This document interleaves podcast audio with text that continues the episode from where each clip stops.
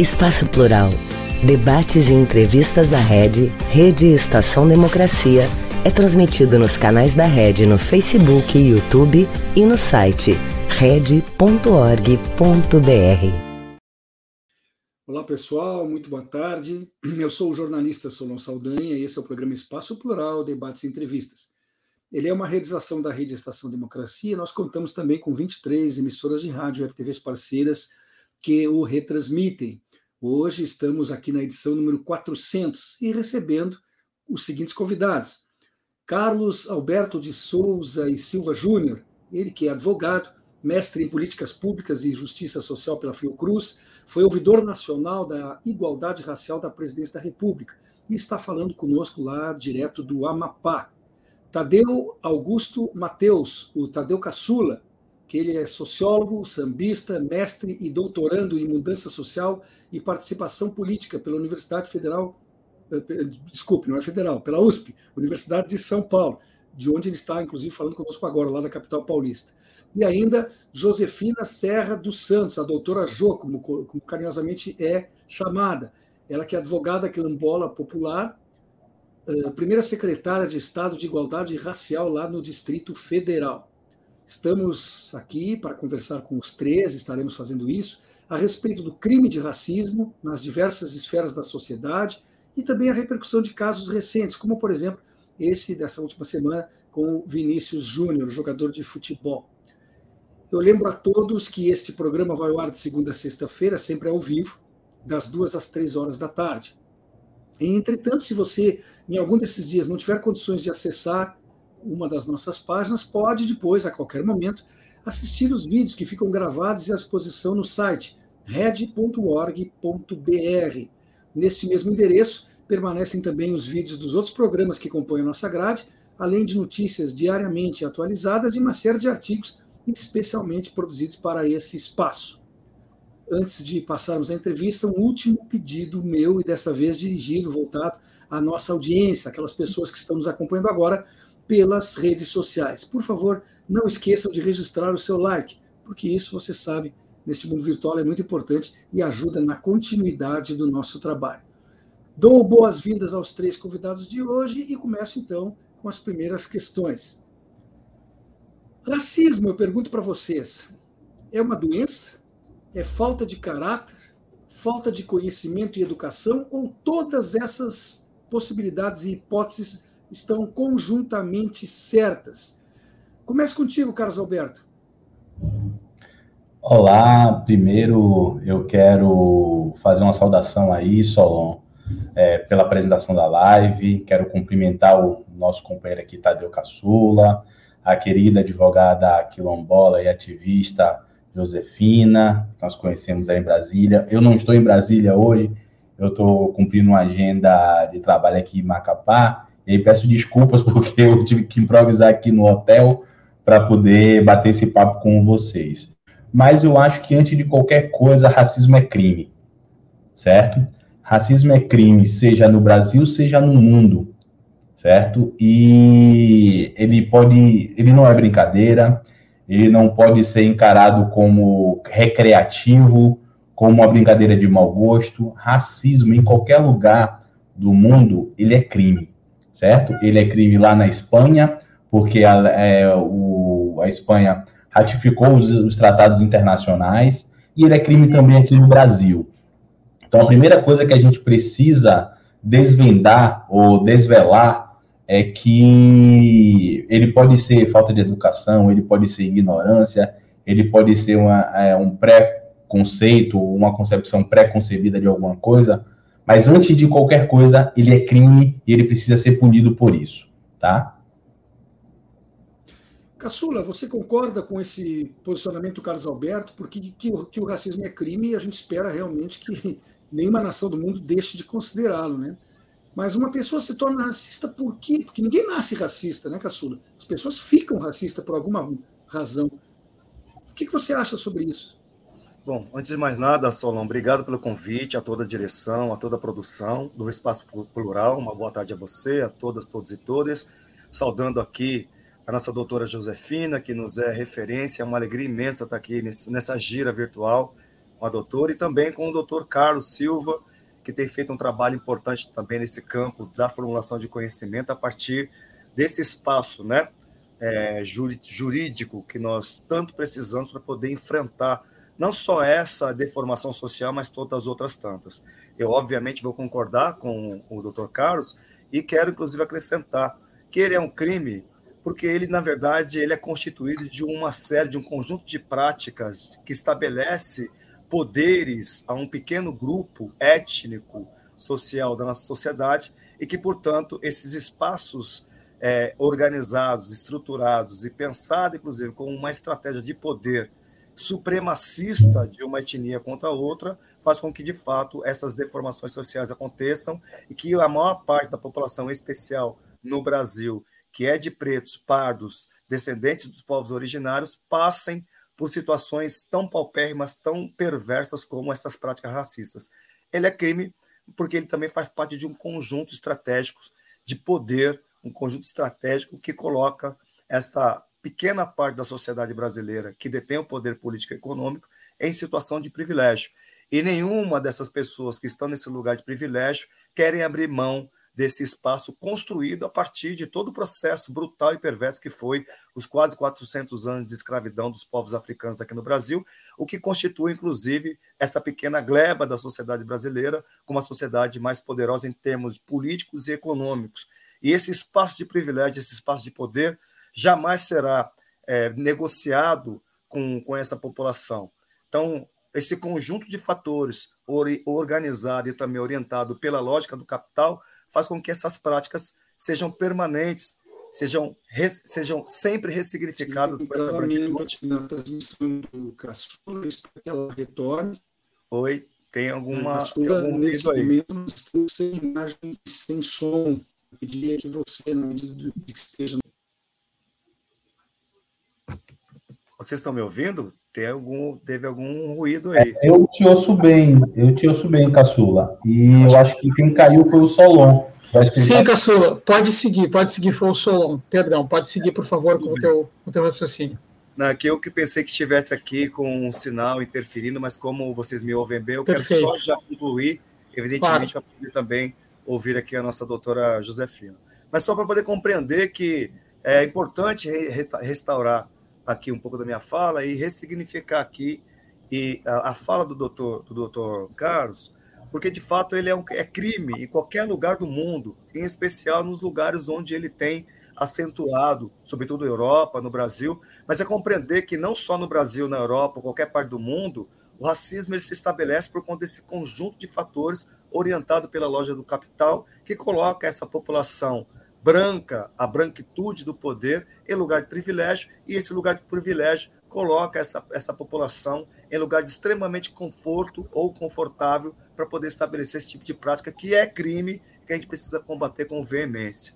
Então, mais do que concordar com o doutor Carlos, é compreender que a dimensão do racismo ela está muito além é, da nossa compreensão, sobretudo quando a gente vai pensar nessa lógica que é operada pelo capital, que faz com que, de fato, essas deformações sociais aconteçam no nosso dia a dia. Josefina, eu queria fechar contigo a mesma questão, porque é importante inicialmente ter uh, o ponto de vista de vocês, mesmo que repetido em alguns dos itens, uh, para que você compreenda a profundidade e a importância dessa discussão. Né? O que, que é o racismo, na tua opinião? É, Boa tarde a todos. Muito obrigado pelo convite, Solon. É, eu sempre que entro numa live dessa, é, eu já fico, é, já fico assim com a sensação, uma pena que as pessoas que realmente a gente gostaria de atingir nesse momento elas não estão podendo assistir porque a maioria está trabalhando. E digamos assim, parabenizo os doutores que estão aqui que eu sou advogada prática. Eu sou doutora por uma convenção que existe que advogada é chamada de doutores, mas para mim os doutores são os pesquisadores e eu, como advogada prática, eu uso a pesquisa dessas pessoas né, para fundamentar os meus processos.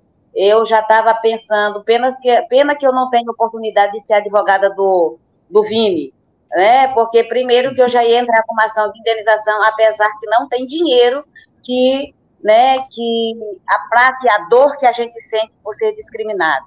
E, digamos assim, primeiro que eu já ia entrar contra o país, contra a La Liga, contra o Real Madrid, que é o misto, quando anos, esse tempo todo que ele vem sofrendo racismo. Mas, voltando, eu gostaria de dizer o seguinte: para mim, o racismo, ele, tudo bem que todo mundo, os outros já falaram que ele é crime, mas é, ele foi considerado crime é porque é uma agressão, uma violência né, é uma maneira de desumanizar, chegar no seu íntimo. Então, as pessoas brancas que são racistas, na realidade, elas são ruins, elas são más, né? São pessoas más que passam isso para os seus filhos, é dizendo para nos desumanizar, dizendo que nós não somos pessoas, que nós não somos pobres, mas justamente tem um fundo, né? Digamos assim, fundo não, é evidente o porquê que na realidade essa branquitude, que né, é uma branquidade que, né, que eu falo sempre, o branco brasileiro, ele é branco brasileiro, não é um branco como o europeu, que na realidade tem muito a coisa a ver, principalmente vocês dois que são pesquisadores, que tem tudo um fundo de continuar, né, para nos desumanizando, para você realmente não conseguir chegar o medo que eles têm, né, o medo não, o pavor para a gente não colocar em evidência que, na realidade, tudo que eles têm, que eles conseguiram, que a gente fala que é branquitude, que é supremacia, é tudo em cima de um outro ser, né? Tudo que eles têm, então eles sabem a fragilidade do que eles têm, o poder que eles têm, que é só do dinheiro, porque na realidade eles não, eu gosto até falar assim, será que, essas, que eles, esses seres são pessoas, né? Então, para mim, o racismo, para mim, é a ruindade e a maldade do ser humano branco. Uh, pelo que disse agora a Josefina, eu espero estar sendo ouvido bem aí, parece que houve uma queda do meu sinal antes, uh, apesar que eu aqui não percebo isso, daí fica difícil, mas pelo que disse a Josefina, Carlos Alberto, ela citou, por exemplo, que o branco europeu e o branco brasileiro não são exatamente a mesma coisa. Mas daí a gente fica vendo, por exemplo, existem sites aí na internet, existem trabalhos que fazem levantamento de DNA das pessoas, e a gente descobre que tem muita gente aqui loira de olho azul e que também tem lá no seu DNA, eh, dos seus antepassados, as misturas mais absurdas, ou mais improváveis, ou mais inesperadas. Né?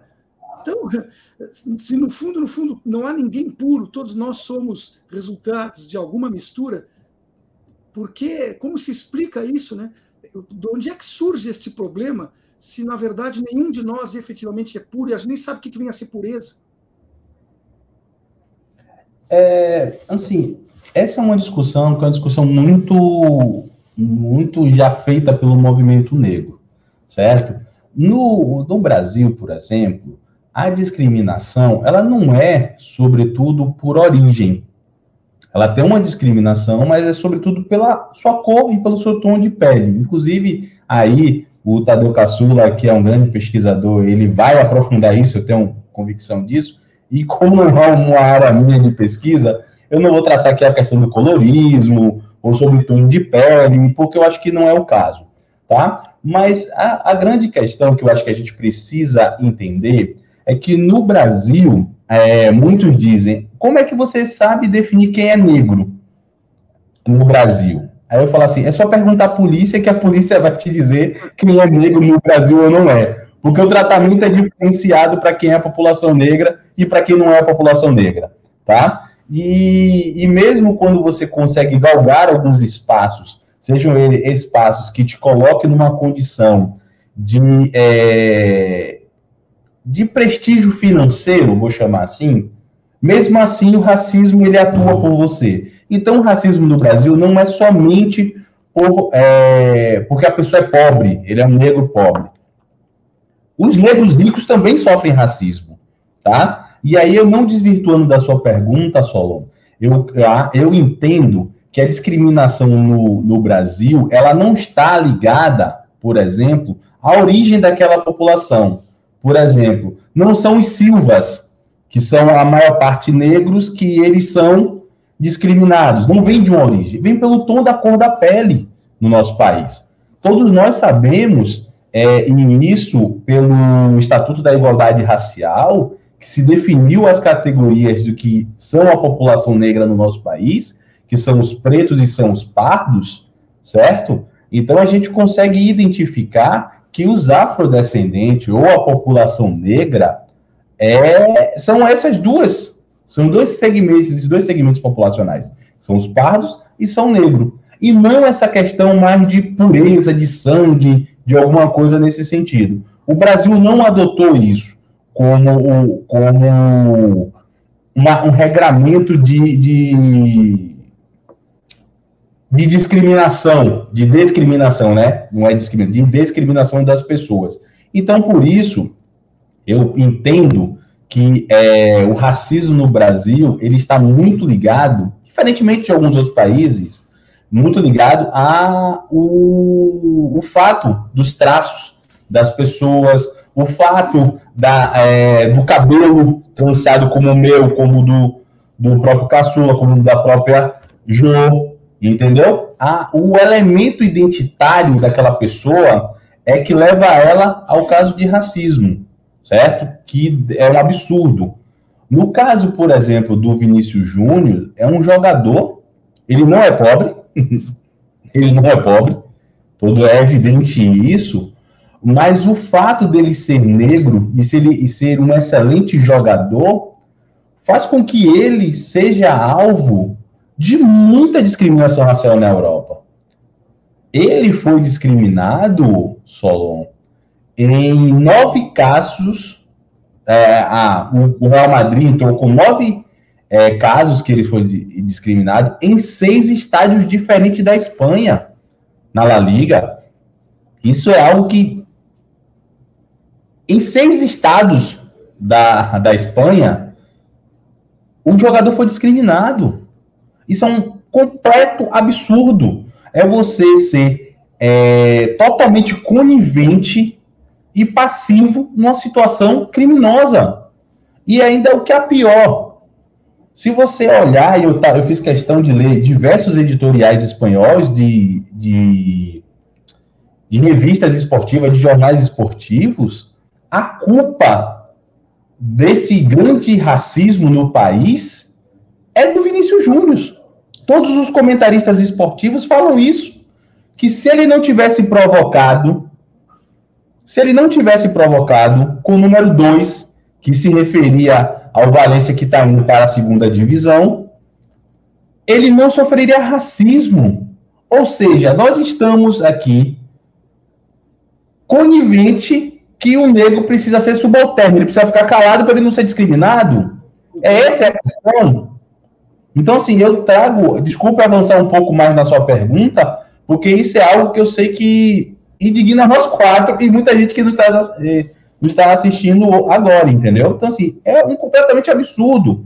É a mesma coisa de a gente dizer que a mulher que foi estuprada, ela foi estuprada porque ela estava de roupa curta. Então, a vítima nunca pode ser o culpado.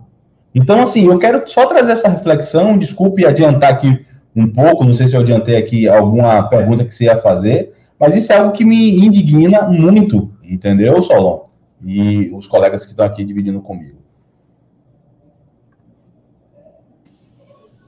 É, eu acho que o Solon, eu queria aproveitar aqui e Solon e integrar aqui um pouco, um pouco do meu pensamento sobre a pergunta que você fez acho que cabe, né? Acho que eu concordo em gênero, número e grau com o doutor, doutor Carlos Silva.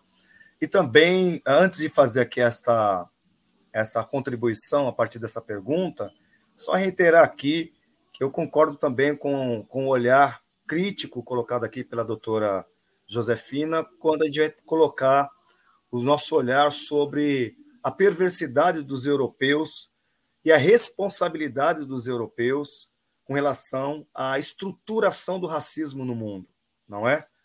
É, é a partir deste lugar, é a partir dessas pessoas, é a partir dessas invasões, é a partir desse processo de colonização de vários países que se estabelece uma ordem de classe, uma ordem de raça, uma ordem de gênero no mundo. Então, é, faço coro, evidentemente, aqui a fala da doutora Josefina, porque é a partir desse olhar, sobretudo, do pensamento iluminista, que vai definir grupos étnicos, inferiorizando esses grupos étnicos para se estabelecer uma ordem de dominação sobre os outros povos que não são os povos europeus. E aí, buscando um pouco essa questão de como a Josefina também faz essa provocação de que o branco brasileiro é diferente do branco europeu, eu vou partindo dessa premissa. Evidentemente que nós temos, inclusive na Europa, uma grande questão de disputa de poder étnico e econômico na Europa, porque também os europeus são diversos nas suas etnias.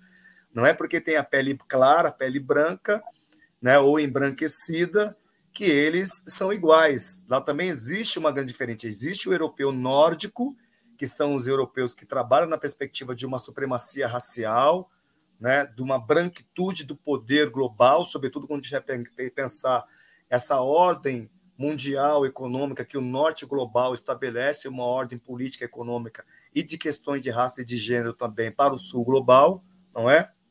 E que os próprios é, europeus que estão na parte sul da Europa, que já são os ibéricos, já são miscigenados, né? Tem a mistura dos mouros, tem a, tem a mistura de povos africanos que já ocuparam aquele território do sul da Europa e que, de uma certa forma, tanto os espanhóis, tanto os, os italianos, tanto os portugueses, eles que são, inclusive, de origem de língua latina, portanto, os, os latinos né, que colonizaram outros territórios, já são miscigenados, eles não são brancos puros. E é muito interessante quando a gente pega descendente desses povos que estão aqui no Brasil e tentam se estabelecer como brancos puros. Né? No Brasil, nós não temos brancos puros. Mesmo aquela colônia que está lá no sul do país, alemã, já tem traços, inclusive, de miscigenação. Mas é interessante que quando o doutor Carlos aprofunda nesse olhar é, sobre esse processo de não termos, inclusive, pessoas brancas puras no Brasil, é entender que tem um pesquisador importante da sociologia, que é Horaci Nogueira, que ele vai trazer um estudo muito interessante chamado Preconceito de Marca e Preconceito de Origem, que é exatamente isso que o doutor estava falando, doutor que aqui no Brasil se estabelece a questão étnica pela questão do fenótipo, não é?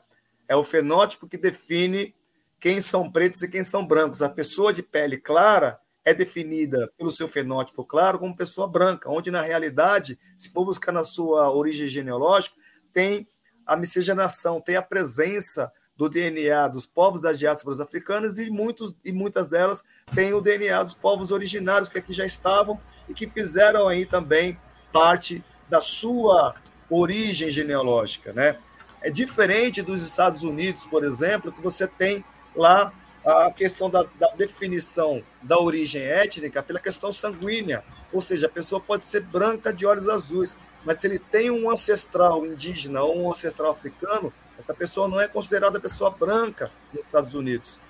Aqui no Brasil é pelo fenótipo e nos Estados Unidos é pela questão da gota de sangue, não é? Então, quer dizer, é, é lógico, doutor Carlos, que a pesquisa mais é, eficiente que nós temos é perguntar para a polícia quem é preto e quem é branco. Para nós, é a resposta mais rápida que a gente vai ter para poder definir como que a polícia trata as pessoas que têm o seu fenótipo preto, retinto ou pardo, e é lógico que a gente vai ver como a polícia vai tratar as pessoas que têm a pele clara, mesmo tendo na sua origem familiar pessoas pretas ou indígenas não é? Veja aqui em São Paulo, por exemplo, como o comandante da ronda obsessiva do Bias de Aguiar, a Rota, que é a polícia, a polícia mais estratégica, porém mais letal que nós temos aqui no estado de São Paulo, que está no Brasil, que o, a orientação para seus comandados era no Capão Redondo você deita o pau, deita o reio, e nos jardins você aborda com educação, porque a gente tem que tratar as pessoas diferente da forma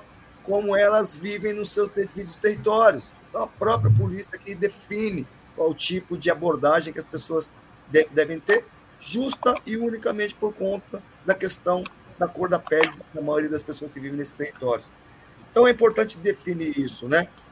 O iluminismo foi jogou um papel central nessa ordem racial e nessa ordem de classe. Né? É, Poxa, entrou um áudio aqui, eu não sei se foi do meu ou se foi de, de alguém que está. Tudo certo, tudo certo, Caçula, pode seguir. Tá bom, eu já estou só concluindo para poder entregar aqui para vocês. Então, quando a gente vê esse caso do Vini Júnior é, na Europa, para mim não causa nenhuma surpresa. porque foram os europeus que estabeleceram essa ordem global, mundial, que estabelece o racismo. É uma cultura o racismo na Europa. É que o Vini Júnior, ele é uma pessoa que está aí hoje na mídia, tem aí, como o próprio doutor Carlos disse, é uma pessoa, mesmo que rica, muito rica, ela é uma pessoa preta. E, é, e na Europa, o racismo é algo cultural. E aí, aqui no Brasil, pelo fato de termos um país com aspirações e com inspirações europeias, as pessoas de pele clara se sentem no direito de ser tão racista quanto os europeus, porque se sentem descendentes de europeus. Mas muitos deles que estão aqui, sobretudo que vieram do sul da, da Europa, portanto ibéricos, também já vêm de um lugar de miscigenação, já vêm de um lugar de mistura, já não são aquela raça pura, como acho que de repente são muitos, inclusive, da região sul do, do país, que se coloca como a região mais branca do, do, do nosso Brasil. É um equívoco achar que pelo fato de ter a pele clara, a pele branca, que está livre de qualquer tipo de tratamento de preconceito. Brasileiros, quando vão para os Estados Unidos ou quando vão para alguns países da Europa, são tratados como negros. Olha só quando, como acontece aqui mesmo na América Latina, quando você tem jogos é, oficiais aí da, da, da, da Libertadores, por exemplo, como os argentinos vão para os estádios e tratam todos os jogadores, sejam eles de pele clara ou de pele escura, como macacos como os próprios torcedores nos estádios tratam os jogadores brasileiros quando vão para a Argentina. Porque é este olhar que se tem. Porque no mundo, o entendimento é que o Brasil, e que isso é fato, é um país cuja maioria da população, 57% segundo os dados do IBGE, são de pretos e pardos. E, portanto, as pessoas que têm a pele clara já são tratadas também como pessoas miscigenadas, com mistura, com influência, inclusive, étnica de origem dos povos originários e também dos povos africanos. Então, para poder só encerrar aqui, encaminhar para vocês aqui um pouco dessa minha reflexão, é importante compreender que a Europa pratica um racismo que é cultural. É cultural esse racismo. Né? E o que o Vini Júnior está passando, outros jogadores também já passaram, mas que infelizmente não teve uma grande repercussão, como é o caso agora, recorrente de racismo. Veja, janeiro, pendurado um boneco num viaduto, enforcado, né? fazendo alusão de que queriam colocar o Vini Júnior naquele lugar. A justiça da Espanha não fez absolutamente nada. A FIFA não fez nada. A Liga da, da, da Espanha não fez absolutamente nada. Este caso agora, que foi o décimo caso registrado em boletim de racismo contra o Vinícius Júnior, deu essa repercussão porque o mundo agora, sobretudo aqui o governo brasileiro, entrou né, na, na jogada e colocou ali um pouco de carga política em cima disso.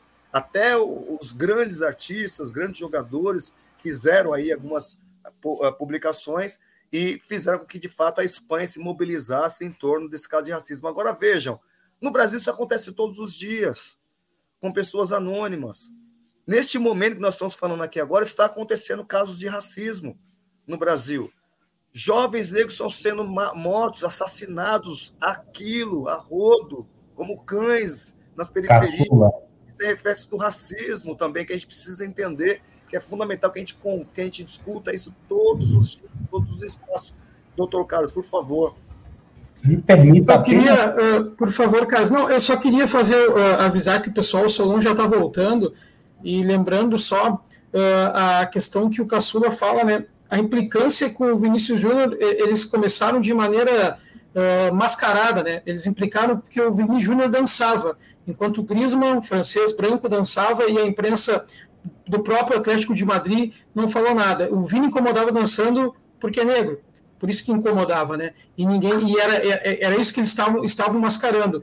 E agora, como também disse o Caço, Rivaldo, Roberto Carlos, todos sofreram também com racismo e na Espanha parece muito normalizado até o momento e não, ninguém faz nada. E é, eu até queria, vou passar para o Carlos Alberto, mas depois eu queria ouvir a Josefina, porque ela disse que se ela pudesse defender o Vinícius Júnior, né, que eu, eu queria saber, ninguém, não tem alguém que possa fazer, entrar com alguma ação contra a Liga, contra, contra alguém grande, porque está todo mundo normalizando essa situação, né, Josefina? Só vou deixar o Carlos terminar aqui não, o raciocínio dele, depois passo para ti.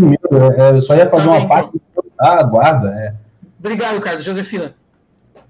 Não, eu falo o seguinte, que eu acho que quando, quando o, o povo espanhol, porque na realidade ali a torcida representa o povo espanhol, faz uma esse tipo de, de violência, continua fazendo esse tipo de violência, é, se fosse, digamos assim, tivesse oportunidade, seríamos nós, todos os advogados, pretos e pretas e ou, ou brancos, a gente se juntar e entrar com uma ação conjunta, porque quando eles chamaram o Vinícius Júnior de macaco, chamam o Vinícius Júnior de macaco, eles estão agredindo todo o povo preto. Então, a ação não seria individual, seria uma ação conjunta.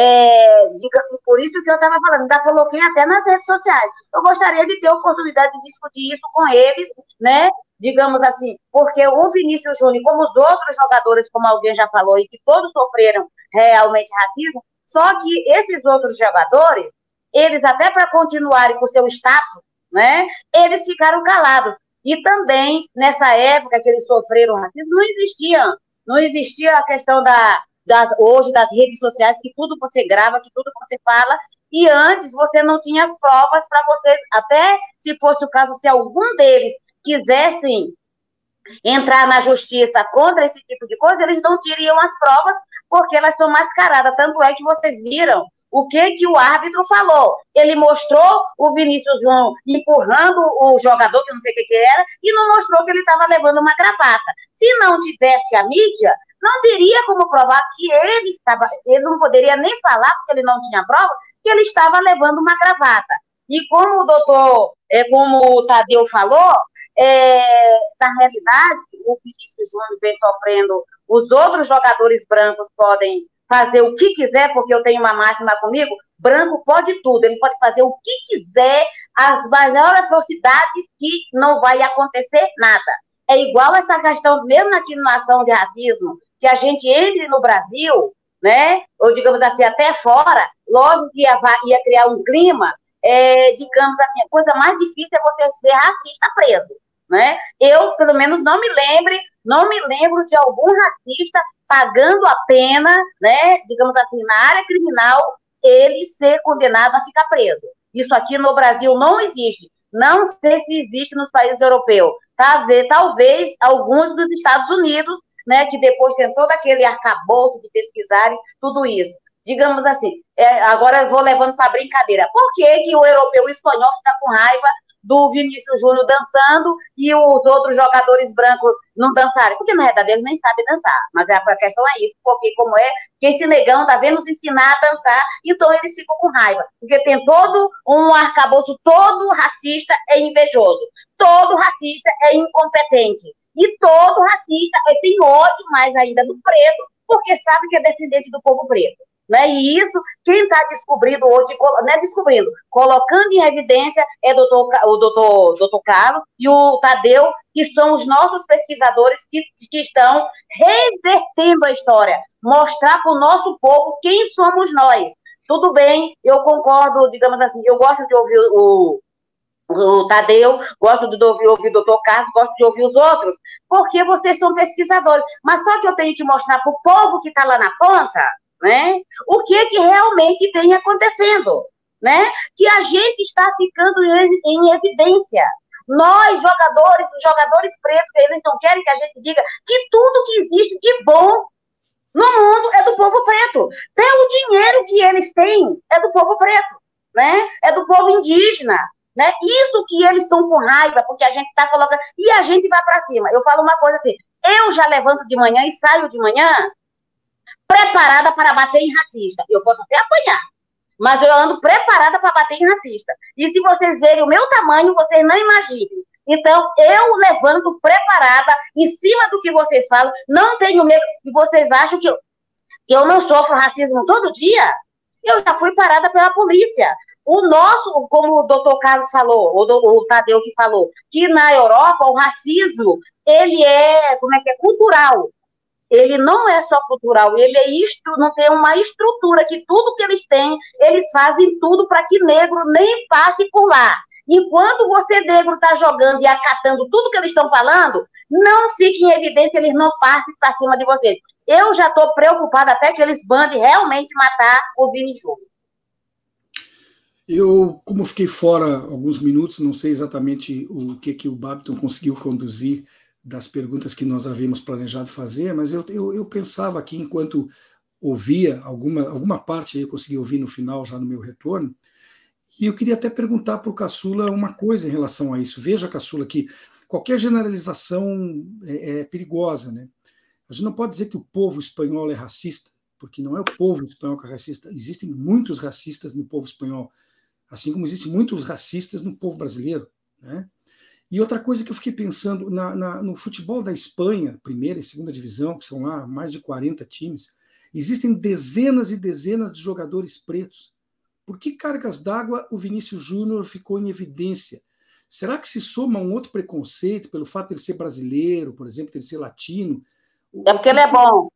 Não, é bom, há, muitos jogadores negros bons. A França foi campeã do mundo na tem outra Copa, foi vice nessa, jogando com 10 negros num, num time de 11.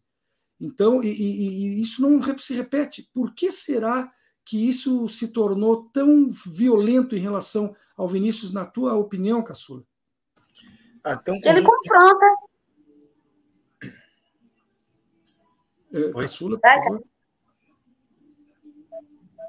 Caçula, eu não te ouço. Não, vocês estão me ouvindo? Sim, agora ouço, por favor. Não, é, um conjunto de fatores, é, Solon. É óbvio que a gente jamais vai generalizar qualquer tipo de análise crítica que a gente vai fazer sobre qualquer tipo de fato que ocorra, mesmo sendo um fato inaceitável, inconcebível, como é o caso de racismo, sobretudo com um jovem tão talentoso que, inclusive, tem dado boas e, e boas respostas ao trabalho que ele realiza, porque ele está lá não para passeio, não está lá para poder se divertir, está lá para poder desenvolver um trabalho. Embora exista muita alegria no trabalho que ele faz, ele não faz nenhuma questão de esconder essa alegria. O que, que incomoda, na verdade, não só uma boa parte do povo espanhol, que é extremamente racista e conservador, assim como no Brasil nós temos uma boa parte do povo brasileiro branco, ou que se colocam como branco num país extremamente miscigenado, incomoda, são os corpos pretos que não são que não são, que são insubordináveis, ou seja, os corpos pretos que se movimentam, que trabalham numa dimensão em que não existe nenhum tipo de regra ou doutrina que impeça esses corpos de fazer exatamente aquilo que ele gosta e que ele acha que é importante fazer. Vinícius Júnior, como nós falamos agora há pouco, começou a incomodar por conta das dancinhas, não é? As danças do Vinícius Júnior, de uma certa forma, incomodou muito boa parte da opinião é, do povo espanhol, que achava que essas dancinhas iam totalmente contra a estrutura ou o comportamento de um jogador profissional dentro de um dos maiores clubes do mundo. Depois começaram a pegar implicância pelas falas dele, pela postura dele, pela forma como ele também mostrou o talento e a sua habilidade dentro de campo. Então tem um conjunto de fatores. Agora, tem outros fatores que são fundamentais a gente trazer aqui e levar em consideração, Solon.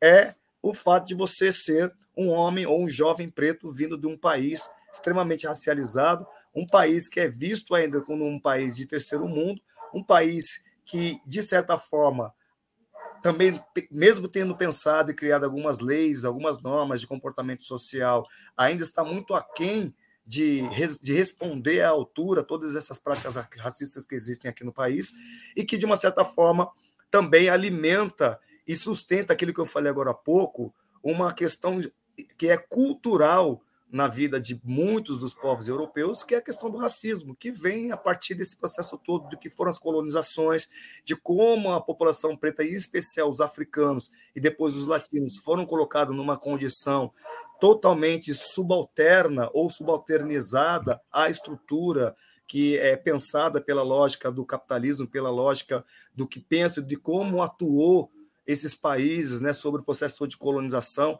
toda a exploração sobre os corpos negros, seja na África ou seja na América Latina, que colocou esses corpos num lugar de subalternidade, é ainda refletido todas as vezes que a gente vai colocar alguém em destaque nessa estrutura social, nessa estrutura racializada, nessa estrutura que ainda tem o racismo como um principal elemento, uma principal ferramenta de estabelecer um poder, não só um poder em termos de relações de classe, mas com relação a um poder estrutural dentro da questão de um poder é, que coloca esta, esta, essa branquitude do poder, eles se colocam, na verdade, né, nesse lugar de alteridade, nesse lugar de supremacia, nesse lugar é, de poder sobre os outros grupos étnicos, inclusive eu mencionei agora há pouco, quero ser aqui propositalmente redundante em, em trazer essa análise, que como o iluminismo, a partir do século XVIII, vai estabelecer esses grupos étnicos como grupos inferiorizados justamente para poder submeter um poder sobre esse povo, um poder de exploração, um poder em que coloca essa, essa população no lugar de submissão. E na lógica do pensamento ainda de grande parte dos povos europeus, em especial Espanha, né, Itália e outros países que ainda praticam o racismo como instrumento de poder, é inconcebível um jovem como o Vini Júnior estar na posição que ele está, ganhar a grana que ele ganha, jogar o futebol que ele joga e ser ainda assim um corpo livre para poder mostrar também um pouco da sua prática cultural a partir das referências que ele tem do nosso país, a partir das referências do seu lugar de origem, não é?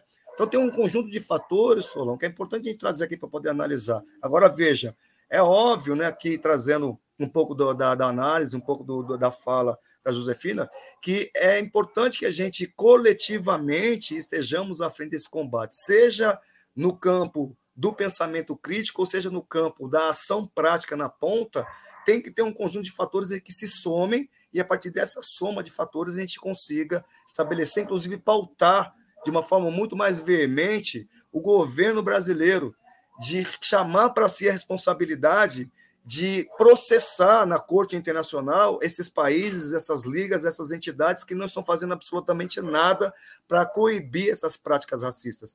É papel do governo brasileiro cuidar do povo brasileiro, sobretudo quando estão fora do, do nosso território. O Vini Júnior, só ontem nós tivemos aí um pronunciamento do presidente Lula.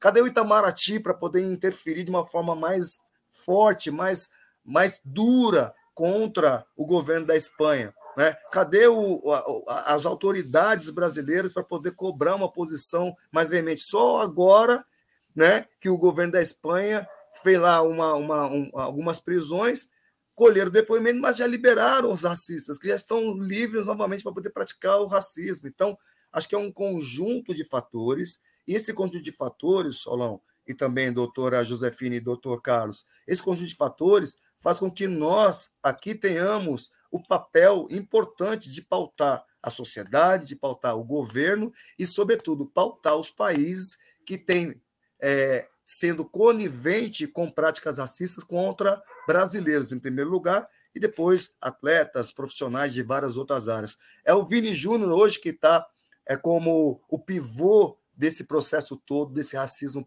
perverso que permeia o mundo.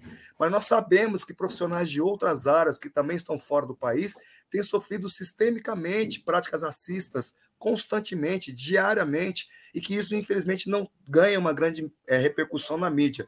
Então, é sim papel do governo fiscalizar isso, verificar se os consulados estão acompanhando esses casos, se as embaixadas estão acompanhando esses casos, e saber como que, de fato, pelo processo de uma geopolítica em que o país tem que se estabelecer nessas, nesses lugares, é, o governo está fazendo de fato alguma coisa para poder cobrar esses países de não só coibir, mas também de pensar maneiras de que não só o povo brasileiro, mas todos os pretos e pretas das diásporas que estejam nesses países da Europa não passem mais pelo que não só o Vinícius Júnior está passando, mas como outras pessoas pretas também têm passado. Nós temos um intervalinho agora de dois minutos aproximadamente e já retomamos com a nossa conversa de hoje. Um país sem serviço público, sem concurso público, dependendo de nomeações políticas. Já imaginou? É o que pode acontecer com a aprovação da reforma administrativa. A Durga Sindical, em defesa dos professores e da educação pública e de qualidade. Educar não é somente fazer prédio. Prédio não ensina ninguém. Quem ensina é o professor. O governo tem que entender isso. Na escola nós somos um só. Seja professor, seja funcionário, o reajuste tem que ser igual para todos. Meu básico é 657 reais. O que a gente está pedindo é o mínimo de respeito. É para ter comida no prato. Eu dei a minha vida pela educação. Valorização e respeito. É para os que estão na escola e também para quem já está aposentado. CEPERS, a luta pela educação é de todos nós. Estou falando de uma cooperativa de crédito, conhece? Sim. Você movimenta sua conta como no banco, mas não é banco. E tem crédito se eu precisar e para padaria também. Ah. E que o resultado é dividido entre todos. e você pode investir com segurança. Sim, é simples. A Cressol tem tudo isso. Lá, ganhar é para todos. E se eu quiser cooperar? É simples. Vem junto! Cressol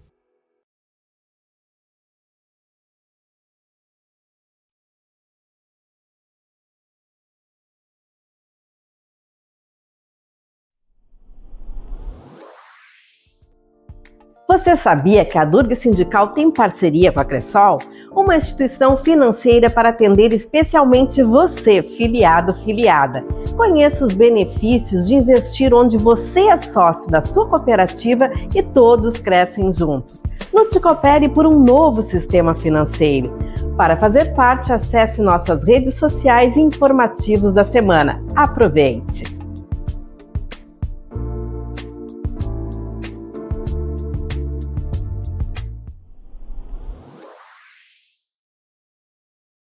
Estamos de volta com o programa Espaço Plural, debates e entrevistas, realização da Rede, a Rede Estação Democracia, e nós contamos com 23 emissoras de rádio e TVs parceiras que o retransmitem. Hoje estamos recebendo aqui Carlos Alberto de Souza e Silva Júnior, advogado, mestre em políticas públicas e justiça social pela Fiocruz, ele que foi ouvidor nacional da igualdade racial da Presidência da República, está falando conosco lá direto de Macapá.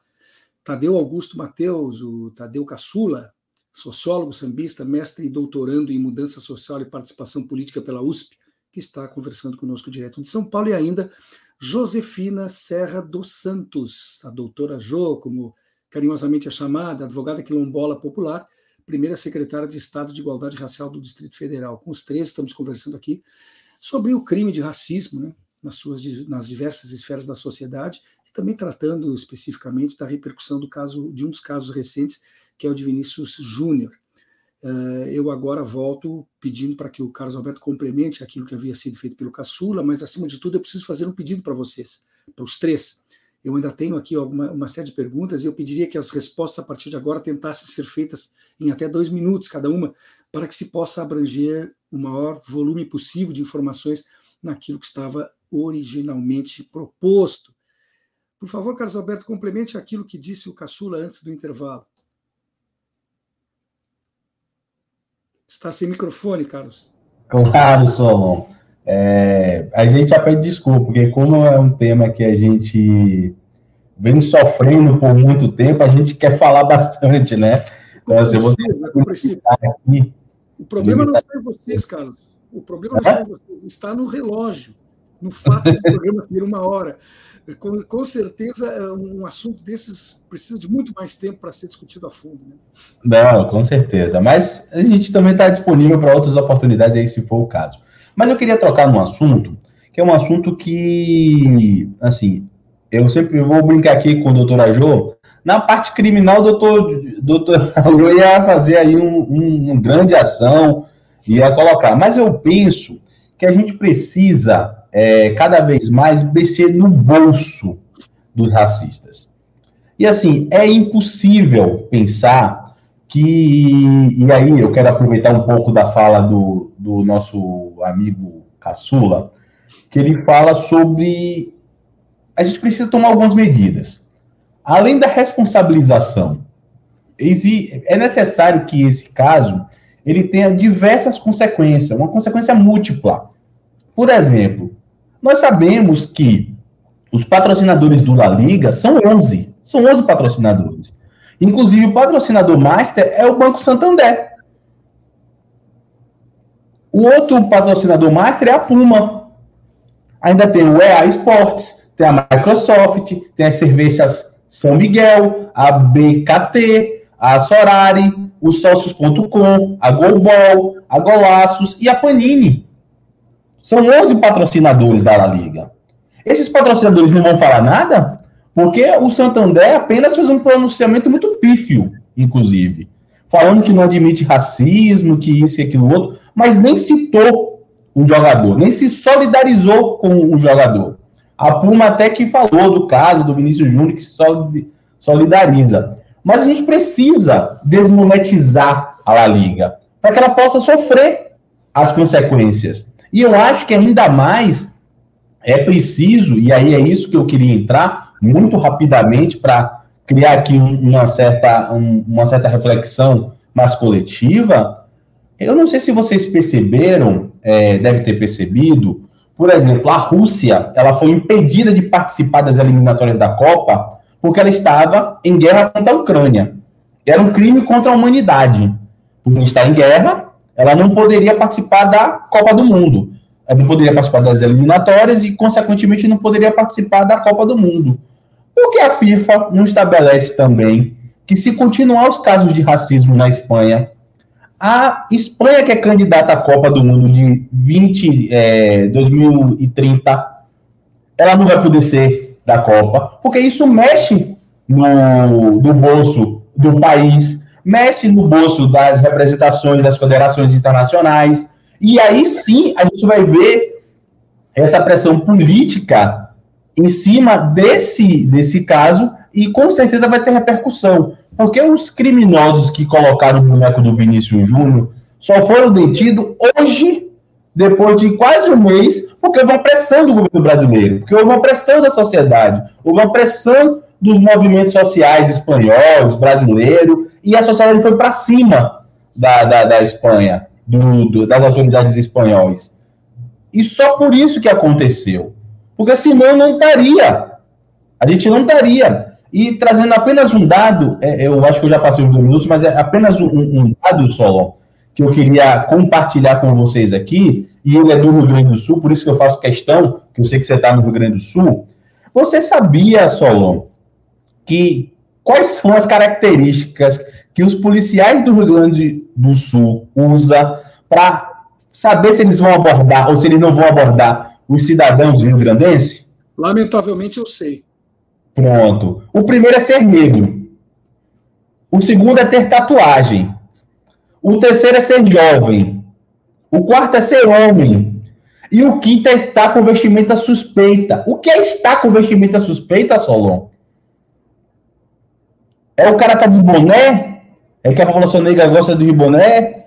É que ele tá com uma calça, uma bermuda folgada? É, é isso que faz com que a polícia aborde a juventude negra? Porque o que estabelece aqui, nas características do policial do Rio Grande do Sul, é ser negro, tatuado, jovem. E está vestido como jovem negro. É isso que está posto aqui. É por isso que a nossa juventude negra morre cotidianamente. Não é por causa da, somente da abordagem policial, é por conta do racismo. Não existe uma coisa mais característica racista do que essa pesquisa feita pelo escritório da ONU. Não existe. É isso que nós sofremos todo dia. E o caso do Vinícius Júnior só é posto em evidência porque ele é um grande jogador. Mas a nossa juventude negra, como o próprio Caçula falou aqui, o doutor Caçula falou, é cotidiana. A cada minuto um jovem negro é abordado por uma polícia. E na Bahia se chama um catilipapo da polícia. Somente por ele ser jovem, negro, está andando desavidado na rua. As nossas mães sabe que a gente sai, mas não sabe como a gente volta. Isso é muito dolorido, isso é muito sofrível para a população negra. E eu vou encerrar aqui, que eu sei que já passou. Desculpe aí, viu, Solon?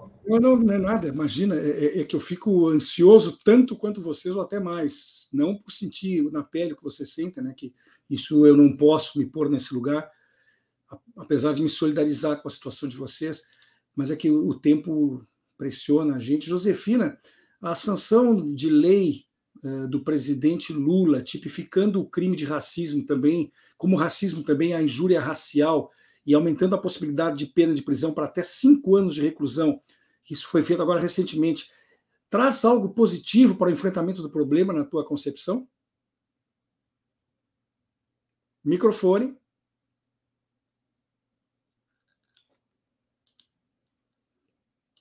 Seu microfone está desligado, João. Você não tem microfone. É, é, Solon, todas as leis brasileiras, principalmente a lei é, 7.716, né, que era do CAO, que, que chamada de lei CAO, a lei, digamos, a, o dispositivo na Constituição, né, é, agora essa lei, as leis são excelentes, eu sempre coloquei e sempre falo, quando algumas pessoas me procuram, que eu tenho algumas ações, lógico, contra o Estado, você pode morrer e vai deixar lá para os seus bisnetos receberem. mas pelo menos o Estado tem uma espada na cabeça, que é com muita luta, com muita fundamentação que você consegue, né, pelo menos uma condenação na área de indenização nesse sentido. É, só que a gente esquece de um grande detalhe, esquece não, é, não a gente finge que não vê. O judiciário é branco, a polícia é 99, os, os delegados, 99,99 branca. E não é porque é negro que também vai fazer muita coisa, né? Que o polícia, o delegado é negro. O Ministério Público, todo branco. Que eles sempre decidiram no Brasil, o judiciário sempre decidiu no Brasil quem vai preso, quem vai morto, que a polícia pode matar e não. Porque parece que eles dão uma decisão. Pode matar que nós não vamos fazer nada. Só que quando acontece, a lei existe, só que quando acontece o racismo e a injúria racial, tanto é que ninguém fica preso, o policial, o promotor e o juiz se coloca no lugar do racista. Então fica difícil. Então somos nós, advogados negros, pretos e pretas, que temos que ficar né, o tempo todo é, fundamentando. Porque é igual a questão do racismo. Eu já, porque eu quero terminar rápido. O racismo, e até com o Vinícius Júnior, eles só vão tomar alguma medida se nós não deixarmos sermos esquecidos. E não esquecer. Porque o que, que eles queriam o tempo todo, doutor Carlos, doutor Carlos? E, e o ah, vai tocar, Cadu. É, é que o Vinícius, eles provocaram tanto o Vinícius Júnior, e provoca até hoje, que era para eles se emputecer, para dizer que como é que negro é violento. E eles não conseguiram fazer isso, é isso que eles tentam fazer. Eu trabalhei na Associação de Cabo Soldado da Polícia Militar aqui no Distrito Federal. Eu pedi para sair, porque eles chegavam rindo. O que que faziam com os meninos negros? O que que eles fazem com os meninos negros? Nós estamos sempre na linha do tiro, né? A polícia, pelo menos aqui do Distrito Federal, e eu não tenho medo de dizer, né? Ela sai para a rua preparada para matar jovem preto. Ou se não, sai preparada para matar preto. É isso que é. Entendeu? Então, é o que, que eles fizeram com o Vinícius Júnior, estou falando? É provocar para ele, ele mostrar que, que, eles querem dizer como é que negro é violento. Só que é o contrário. O que, que o Vinícius Júnior fez? Ele tratou com elegância, ele chorou, e a mídia brasileira, que é ordinária, né? A maioria, 99,9% da mídia brasileira, que é ordinária, é branca, quem toma conta é branco, eles falam alguma coisa. Eles ajudam alguma coisa, depois vêm dizer que é antirracista. Ah, não, desculpa, é que eu fico chateada com o negócio desse. Desculpa, tá? tá desculpada, não te preocupa com isso. O entusiasmo é importante até para se enfrentar qualquer problema na vida. Mas, Caçula... Não, tanto é que eles me chamam que eu sou radical né? Não, quer dizer que você lutar, brigar, né? Não deixar acontecer, não aceitar esse tipo de coisa, você é considerado radical. É isso que eles querem que eu faça com o Vinícius Júnior e como qualquer outro negro brasileiro que acontece toda hora, igual o doutor Cadu falou, toda hora isso acontece. É, não, não é radicalismo, é uma postura, digamos assim, é, forte e é necessário. e é necessário. É, Caçula, é, o, que você pensa sobre a iniciativa é, do, do governo federal agora, que criou o Ministério da Igualdade Racial, que, aliás, tem à frente da pasta a ministra Daniele Franco, que é irmã da deputada carioca Marielle Franco, que foi assassinada, né? Uh, isso pode ser um fator preponderante no sentido de que mudanças mais perenes no enfrentamento do racismo no Brasil sejam implementadas ao longo desses quatro anos do governo Lula?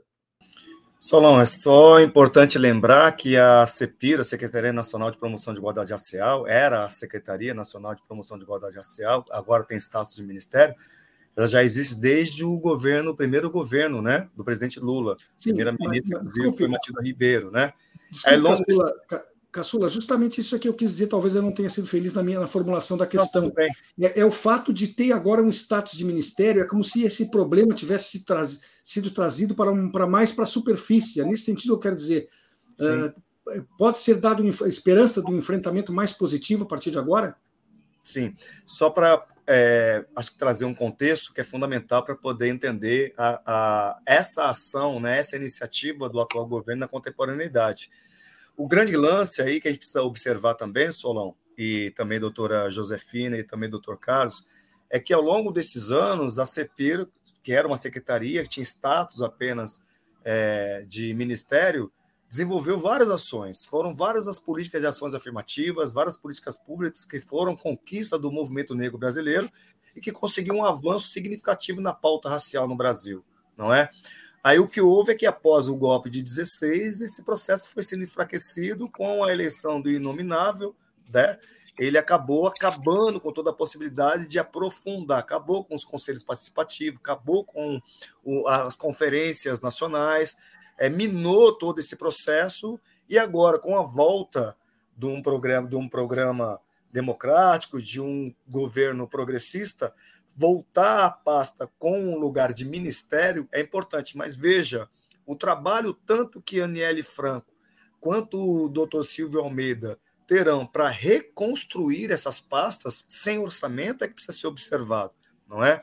É diferente de outras pastas, e aí eu acrescento, inclusive, até a ministra Margarete Menezes, que vai reconstruir a, o Ministério da Cultura. Então, foram todos os ministérios destruídos, colocados ao chão, e é, essas nossas lideranças, né, tanto Margarete Menezes, tanto Aniele Franco quanto Silvio Almeida, estão tendo que reconstruir praticamente do zero.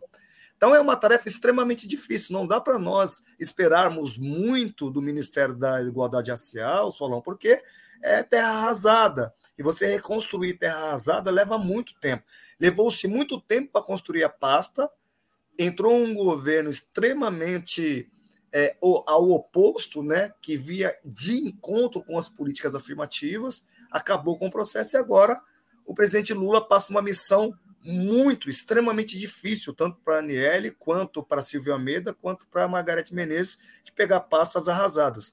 O que, do meu ponto de vista, não, nós não teremos problema, nós vamos reconstruir, porque nós construímos esse país desde a invasão dele pelos europeus, construímos a estrutura econômica, construímos os aspectos culturais, construímos a riqueza, construímos é, é, estruturalmente esse país, né? arquitetonicamente esse país. Agora, é, aparece uma esperança de que a gente de fato vai ter hoje um ministério, mesmo com um orçamento extremamente pequeno, baixo frente a outros ministérios, a esperança de que a gente pode reconstruir e que vai levar, evidentemente, algum tempo para a gente chegar a alguns resultados.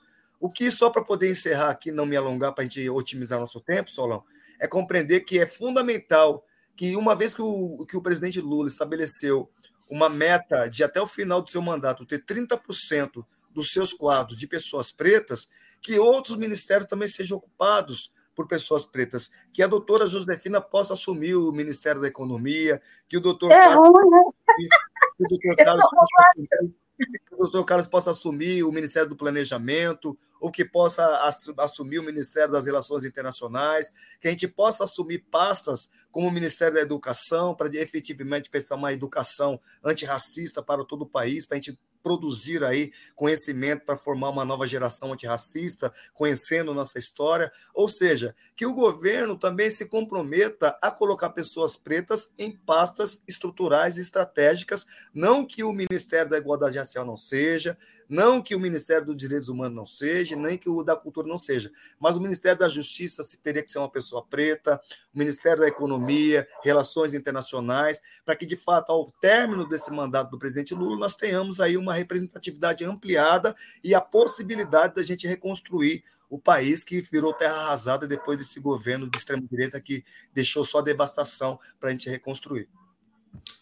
Nós temos já foi ultrapassado, mas mesmo assim eu vou seguir um minutinho para pedir que o Carlos Alberto conclua, nos dando talvez, quem sabe lá, mas espero, né, nos podendo dar uma esperança. Existe solução para esse problema, essa desumanidade inaceitável chamada racismo, Carlos Alberto? Solon, é, eu entendo que as medidas que são medidas de ações afirmativas e de promoção da igualdade racial é um caminho longo a ser trilhado. Por quê? É preciso que a sociedade entenda que o racismo não é um problema de preto. O racismo não é um problema da população negra. O racismo é um problema da sociedade, do convívio humano e do convívio pacífico da sociedade.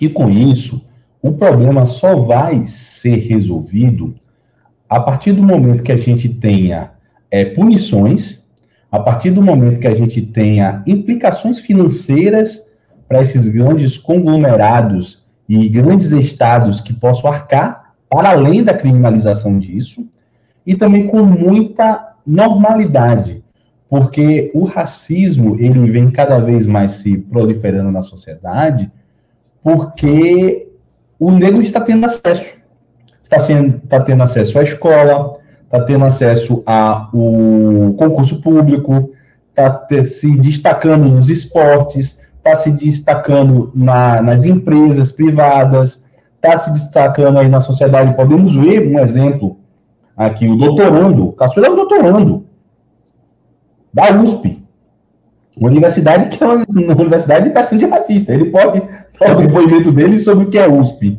entendeu? Então, assim, isso há 20 anos atrás era impossível ter alguns caçulas lá, entendeu? Então, é fato que ele deve sofrer racismo, por mais qualificado que ele seja, e a gente não está discutindo a qualificação dele. Porque ele chegou ao doutorado, é porque ele é muito qualificado. Entendeu? Então, assim, isso está fazendo com que as pessoas se incomodem.